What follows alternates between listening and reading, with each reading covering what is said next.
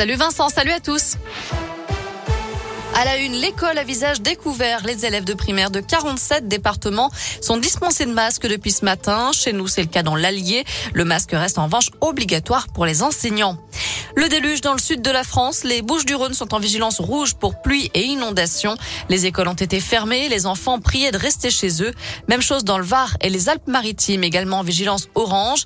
Les préfets ont par ailleurs demandé aux habitants d'éviter les déplacements, au moins jusqu'à ce soir. L'enquête avance en Haute-Loire après la découverte d'un corps sans vie samedi matin dans un pré à Monistrol-sur-Loire, celui d'une Stéphanoise de 50 ans retrouvée par un promeneur. Un jeune homme de 24 ans s'est présenté le soir même à la gendarmerie où il a été placé en garde à vue. Il s'agirait d'un accident de la route selon les premiers éléments de l'enquête menée par la section de recherche de Clermont.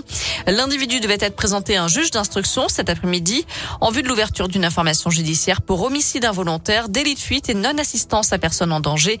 Une autopsie du corps de la victime était menée également aujourd'hui. Un SDF de 46 ans, soupçonné d'avoir agressé un agent de sécurité samedi soir au centre Jaune 2, a été interpellé par la police. Selon la montagne, le vigile lui aurait demandé de détacher ses chiens des portes du centre commercial et aurait reçu en, retour des crachats, des insultes et des coups de poing.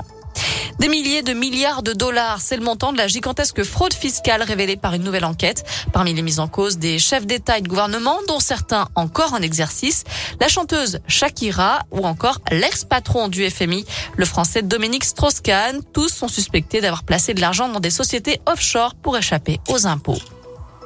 Enfin, il vient de l'annoncer par ses réseaux sociaux. Le chanteur Mathieu Chédid sera bientôt de retour sur scène et il débutera à la coopérative de mai à Clermont. Ce sera vraisemblablement le 8 avril 2022. Mais déjà venu dans cette salle à plusieurs reprises pour jouer, mais également euh, travailler depuis le début de sa carrière. Voilà pour l'essentiel de l'actu. Je vous souhaite une excellente soirée. Merci beaucoup Naomi Lectu.